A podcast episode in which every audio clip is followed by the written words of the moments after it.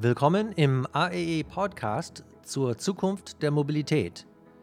Mein Name ist Craig Morris und heute sprechen wir mit Clara Meyer, Pressesprecherin von Fridays for Future. Wie stellen sich junge Menschen die zukünftige Mobilität vor?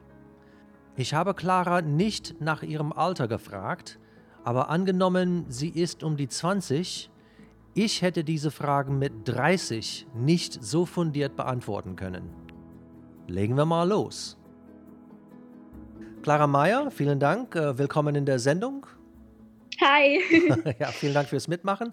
Vielleicht eine Frage vorab. Ähm, Fridays for Future ist ja äh, demonstrationsbasiert, sage ich mal. Und jetzt haben wir in, in Zeiten von Corona, ist es schwieriger geworden zumindest. Ähm, wie läuft die Bewegung? Ziemlich gut. Wir haben witzigerweise äh, mehr Menschen, die mitmachen wollen, denn je. Okay. Also in Berlin strömen oder strömten vor allem in der Corona-Zeit immer mehr Schülerinnen zu uns, die gesagt haben, hey, äh, wir haben uns vielleicht davor wegen der Schulpflicht nicht getraut mitzustreiken, aber jetzt, wo wir zu Hause unsere Aufgaben flexibel lösen können, mhm. äh, kommen wir, unterstützen euch. Wir haben inzwischen, glaube ich, 300 oder 400 Mitglieder allein in Berlin, mhm. die aktiv mitgestalten und die Demos veranstalten. Das ist unglaublich krass. Ja, ja, das sind sehr viele Leute, wenn man etwas äh, organisieren will. Also meistens hat man so ein Team von vier oder fünf Personen, ja, genau. Trotzdem hat sich, ich weiß nicht, äh, wie ihr das seht, äh, aus meiner Sicht hat sich in der Politik, äh, seit es euch gibt,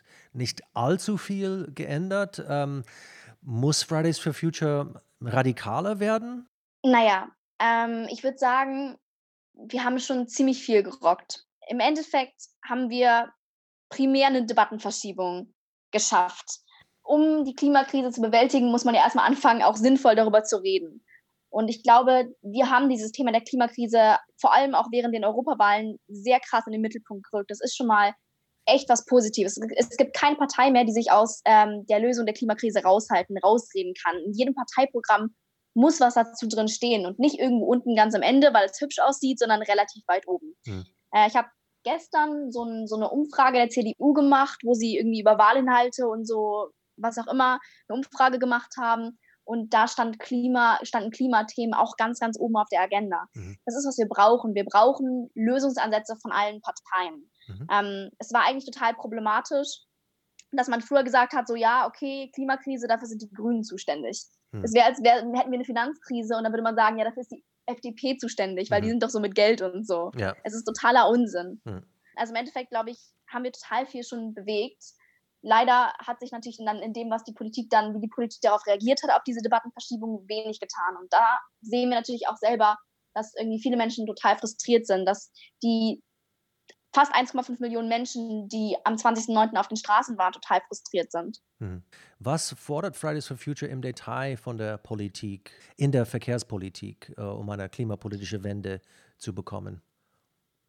Wir fordern eine sozial gerechte Verkehrswende. Mhm. Es reicht einfach nicht, jetzt auf E-Mobilität zu setzen, weil im Endeffekt, wenn man sich jetzt Berlin anschaut, wo ich wohne, ähm, ja, dann stehen wir halt in zehn Jahren alle mit Elektroautos im Stau. Zumindest die Menschen, die sich Elektroautos überhaupt leisten können.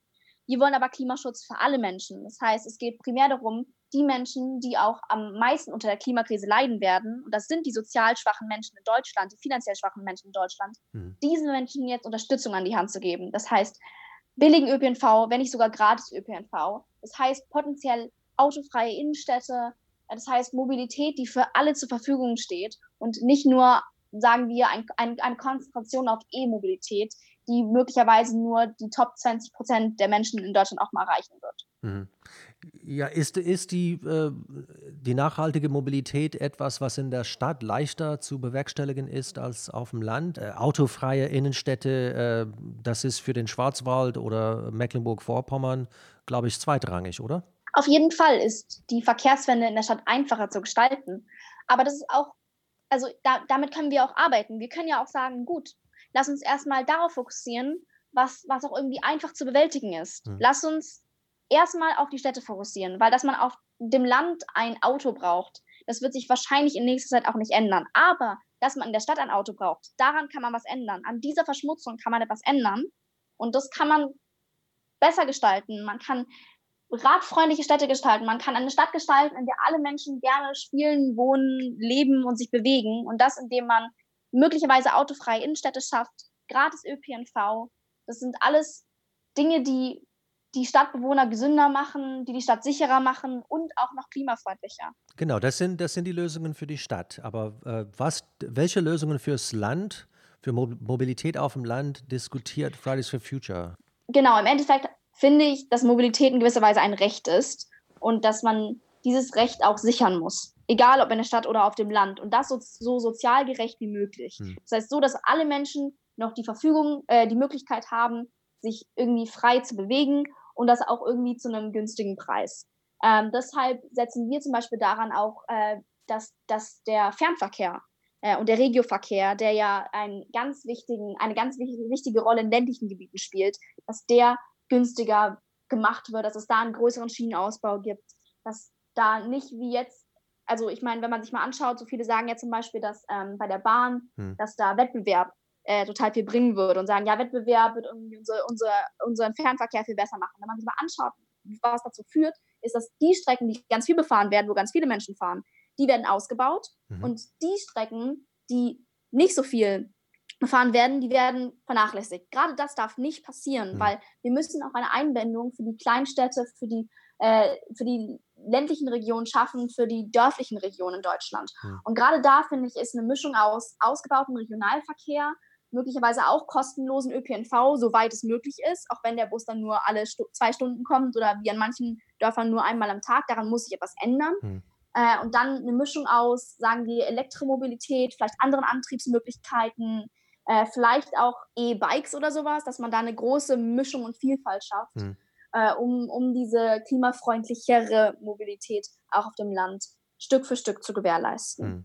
Ja, man hat in den 90er Jahren, wo man die Deutsche Bahn noch privatisieren wollte, hatte man also seitdem äh, angefangen, diese Strecken auf dem Land und die Bahnhöfe ähm, auf dem Land sukzessive äh, abzubauen aus Profitmotiven. Ne? Vielleicht müsste man, um, um, um das als äh, soziale Dienstleistung anzubieten, muss man das auch anders begreifen und nicht nur dem Markt überlassen. Ne? Absolut. Also viele sagen immer, Gesundheit ist ein Recht. Hm. Und also da ist sich die Gesellschaft relativ einig, da gibt es einen gesellschaftlichen Konsens. Alle sagen, okay, Gesundheit ist ein Recht, Gesundheit, damit sollte man keine Profite machen. Mhm. Äh, und dann schauen wir uns die Amerikaner an, die sagen, was, Gesundheit ist doch absolut kein Recht und was, äh, also Gesundheitsversorgung ist kein Recht und äh, damit kann man wohl Profite machen. Und ähm, wir denken, Gott, wie verrückt sind die Amis denn? Ähm, wenn wir aber irgendwie, wenn wir, wenn, wenn man darüber redet, dass äh, Mobilität ein Recht ist und dass damit kein Profit gemacht werden sollte, dann sagen irgendwie plötzlich viele Deutsche auch doch und das ist doch kein Recht und damit kann man doch Profite machen und so. Hm. Aber ich finde, wir müssen diesen Schritt als irgendwie solidarische Gemeinschaft gehen und sagen, hey, es sollte irgendwie ähm, für Menschen am Rand von Berlin, die sich irgendwie weder da den, den öffentlichen Nahverkehr noch ein Auto noch vielleicht sogar ein Fahrrad leisten können, sollte es irgendwie möglich sein, in die Stadt zu kommen. Und es sollte für Menschen auf dem Land auch möglich sein, äh, ohne dass sie sich gleich zwei Autos für die Familie leisten, um irgendwie über die Runden zu kommen und irgendwie am Sozialleben teilzunehmen oder auch nur einfach nur einkaufen zu gehen oder zum Arzt zu fahren, sollte es möglich zu sein, ähm, sich irgendwie zu bewegen. Da sehe ich einfach, dass wir momentan viel zu profitorientiert an die Bahn rangehen und das, das finde ich ist schade. Ich weiß nicht, ob du das mitbekommen hast, aber es gibt die Idee in Berlin, den Nahverkehr kostenlos zu machen, beziehungsweise alle Haushalte würden Bus und Bahn über die Steuern finanzieren. Wer nicht in Berlin angemeldet ist, äh, müsste also noch Fahrkarten kaufen. Etwas Ähnliches hat man in Tallinn, in der Hauptstadt von Estland, bereits vor ein paar Jahren umgesetzt. Nach Corona könnte dieses Bürgerticket helfen, die öffentlichen Verkehrsmittel zu finanzieren solange viele Menschen lieber aufs Auto umsatteln, weil es vermeintlich sicherer sei. Habt ihr euch damit befasst? Absolut. Also die, ähm, die Straße ist steuerlich finanziert, aber die Schiene nicht. Hm. Obwohl die Schiene nachweislich klimafreundlicher, sozialverträglicher ist, es dort weniger Unfälle gibt, potenziell alle Menschen es mitbenutzen können und viel mehr Menschen ähm, transportiert werden können, ohne dass alle in ihren einzelnen Autos im Stau stehen auf jeden Fall bin ich der Meinung, dass, ähm, dass man auch die Schiene, auch den ÖPNV steuerlich finanzieren müsste. Aber selbst das müsste man noch nicht mal. Man, man müsste da gar nicht jetzt so eine riesige Last auf die Steuerzahlerinnen setzen, weil im Endeffekt ist es so, äh, Deutschland äh, subventioniert momentan noch mit unseren aller Steuergeldern Diesel. Und man hat mal ausgerechnet, wenn man diese Dieselsubventionen stoppen würde, könnte man damit den kompletten öffentlichen Nahverkehr in ganz Deutschland gratis gestalten. Das sind finanzielle Umverlagerungen, die würde ich gerne in Deutschland sehen. Ist, ist das die, ähm, es gibt ja diese Steuerermäßigung für Diesel. Ist das damit gemeint? Genau. Okay, wow, das habe ich nicht, das habe ich echt nicht gewusst. Okay. Das ist richtig krass, ja. Ja, ja okay. ähm, gibt, über welche Technologien ähm, spricht man äh, bei Fridays for Future? Also wir sind vor allem ähm, darauf fokussiert, dass sich was ändert. Mhm. Wir wollen nicht schon die konkreten Lösungen vorschreiben, mhm. weil äh, wir natürlich auch nicht die Wissenschaftlerinnen sind. Wir ja. sind nicht die Expertinnen. Wir mhm. sind diejenigen, die sagen, hey, hört doch mal bitte, bitte auf die Experten mhm. äh, und Expertinnen. Ähm, Im Endeffekt, meiner Meinung nach, ist es gar nicht so wichtig, dass man jetzt schon sagt, okay, auf diese eine Mobilität setzen wir, auf diese eine nachhaltige Mobilität, weil dafür ist es noch viel zu früh. Vielleicht sollte man eher sagen, gut, wir fördern alle Konzepte, die nachhaltig, nachhaltig und sozialfreundlich sind und die eine, eine gewisse Reduktion erreichen, eine gewisse CO2-Reduktion. Mhm. Dass man da sich nicht auf ein Konzept festlegt, dass man einfach sagt, ey, alle, Konzep alle, alle Mobilitätskonzepte, die, sagen wir, so und so viele Menschen im Jahr transportieren können, sozialfreundlich sind und so und so viel CO2 äh, einsparen, die finanzieren wir staatlich. Mhm. Gibt es einen Generationenkonflikt im äh, Mobilitätsverhalten? Wie, ne wie, nehmt ihr das wahr? Hat eure Generation ein anderes Verhältnis zu, zu Mobilität als ähm, ja, ältere Menschen? Ich glaube, weniger Menschen in unserer Generation sehen das dieses Konzept von One Man, One Car mhm. als ähm, so überlebenswichtig. Das kommt aber auch ganz darauf an, wo man natürlich lebt. Ich habe nur in der Stadt bemerkt, dass viele junge Menschen auf die Öffis schwören, ähm, leidenschaftlich gerne ihr Fahrrad benutzen, aber dass auch viele alte Menschen irgendwie seit Jahren ähm, konsequente FahrradfahrerInnen sind. Ich glaube eigentlich, dass dieses Konzept von wir brauchen hier sozialverträgliche, klimafreundliche Mobilität, dass es relativ gesellschafts- und altersübergreifend äh, ein riesiges Thema ist. Wenn man sich auch mal anschaut bei Umfragen, wie viel äh, CDUler und SPDlerInnen finden, dass, dass Mobilität gemeingesellschaftlich geregelt werden sollte, staatlich geregelt werden sollte. Die Mehrheit ist dafür.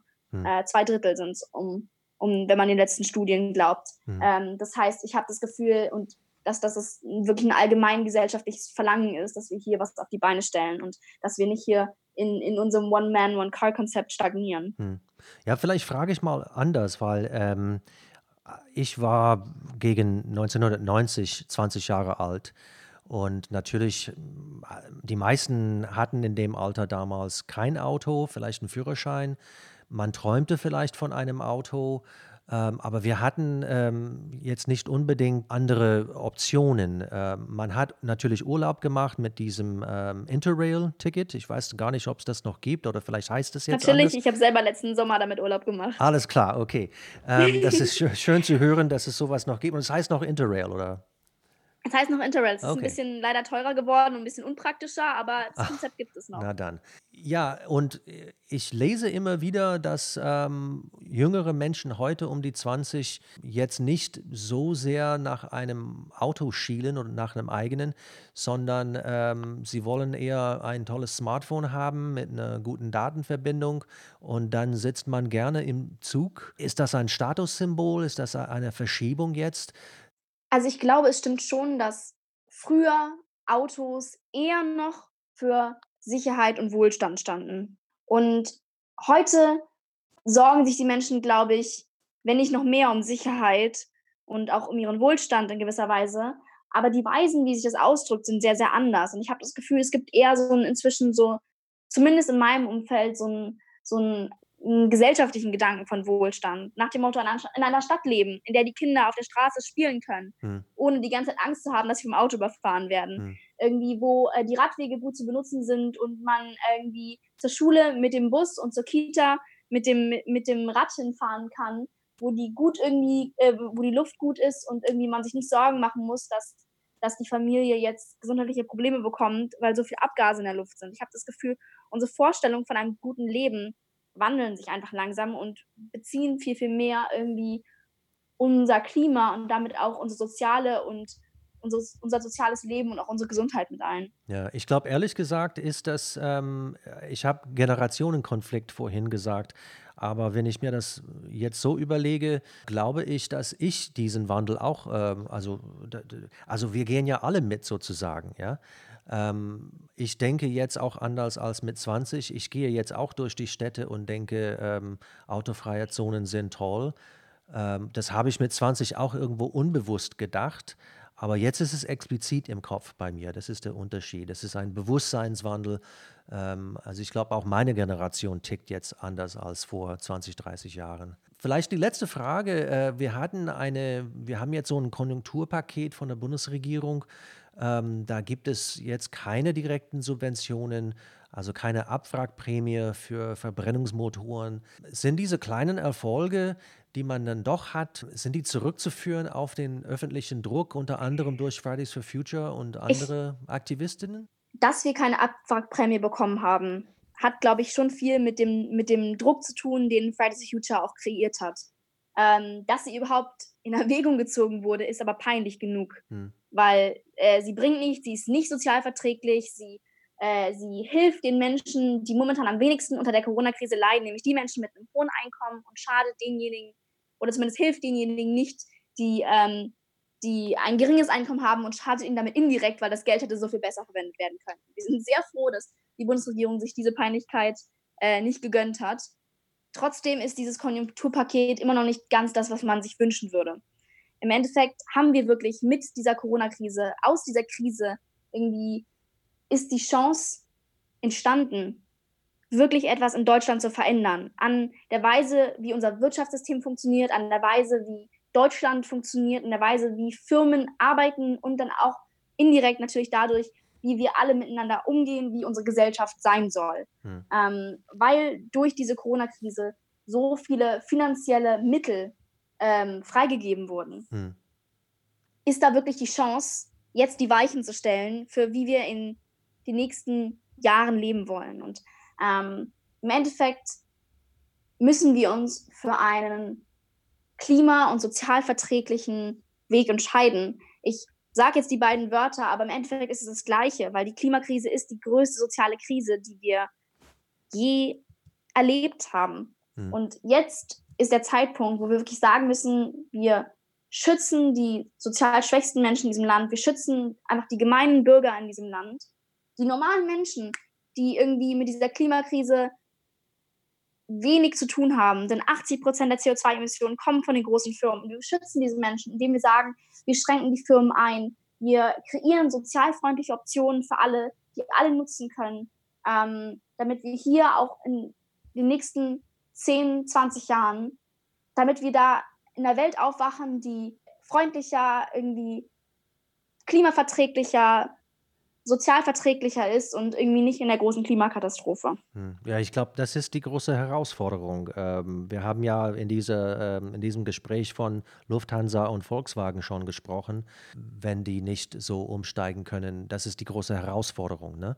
Ähm, wer jetzt bei Volkswagen arbeitet, wenn man äh, autofreie Innenstädte hat, der wird jetzt nicht im Straßenbau oder im, im Radwegebau arbeiten und wenn jetzt Lufthansa pleite geht, werden diese Leute auch nicht. Und wenn wir alle nicht mehr fliegen, ja.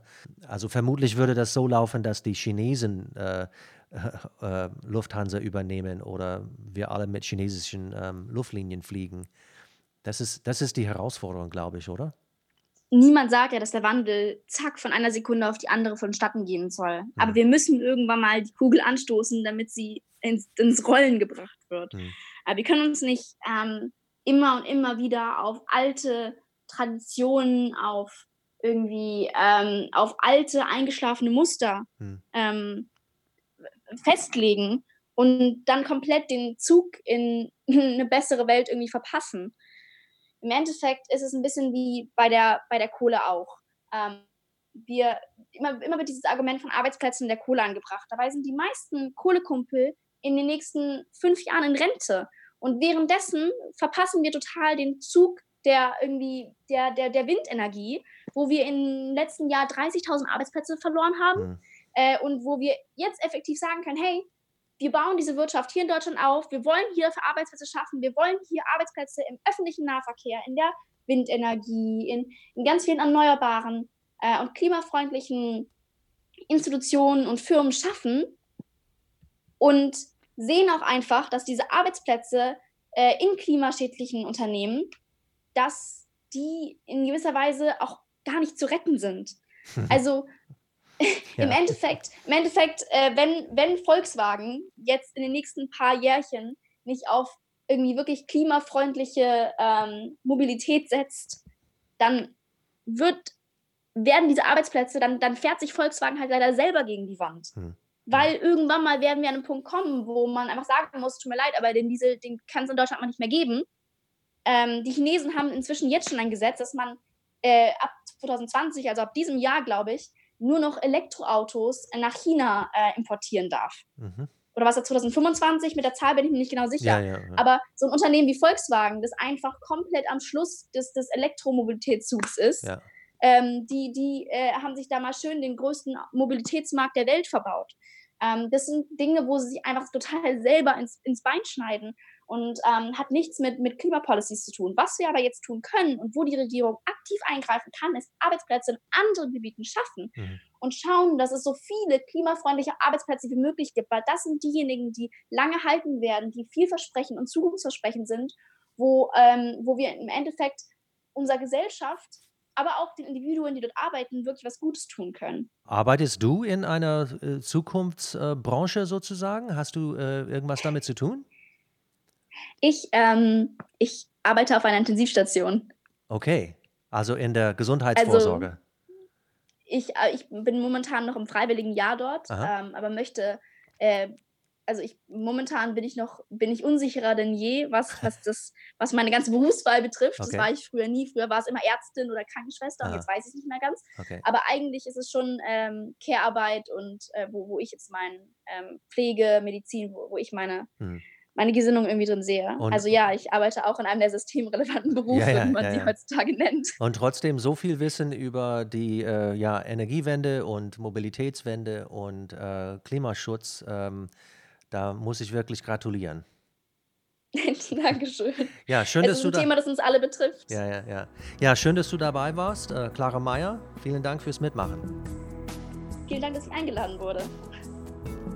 Liebe Zuhörer, diese eine Zahl, dass man den öffentlichen Nahverkehr mit den Steuervergünstigungen für Diesel finanzieren könnte, das habe ich nach der Aufnahme nachgeschlagen und Clara hat mehr oder weniger recht. Zumindest wenn man der einen Studie glauben kann, die ich finden konnte. Ich verlinke darauf in den Show Notes. Die Studie ist von 2015, vielleicht gibt es etwas Aktuelleres, aber da steht jedenfalls drin, dass eine Anhebung der Dieselsteuer auf das Niveau der Besteuerung von Benzin fast die Hälfte der staatlichen Ausgaben für den Nahverkehr decken könnte. Und wie gesagt, vielleicht gibt es andere Studien dazu, die ich auf die Schnelle nicht finden konnte. Falls Sie etwas darüber wissen, schreiben Sie uns unter @renewstweet. Das war die vierte Episode des AEE Podcasts zur Zukunft der Mobilität. Diese Serie wird unterstützt vom Verband der deutschen Biokraftstoffindustrie und dem Verband der Ölsaatenverarbeitenden Industrie in Deutschland. Folgen Sie uns auf Twitter unter @renewstweet und in der nächsten Folge spreche ich mit Dr. Lisa Rührort vom Wissenschaftszentrum Berlin für Sozialforschung. Bis dahin, alles Gute.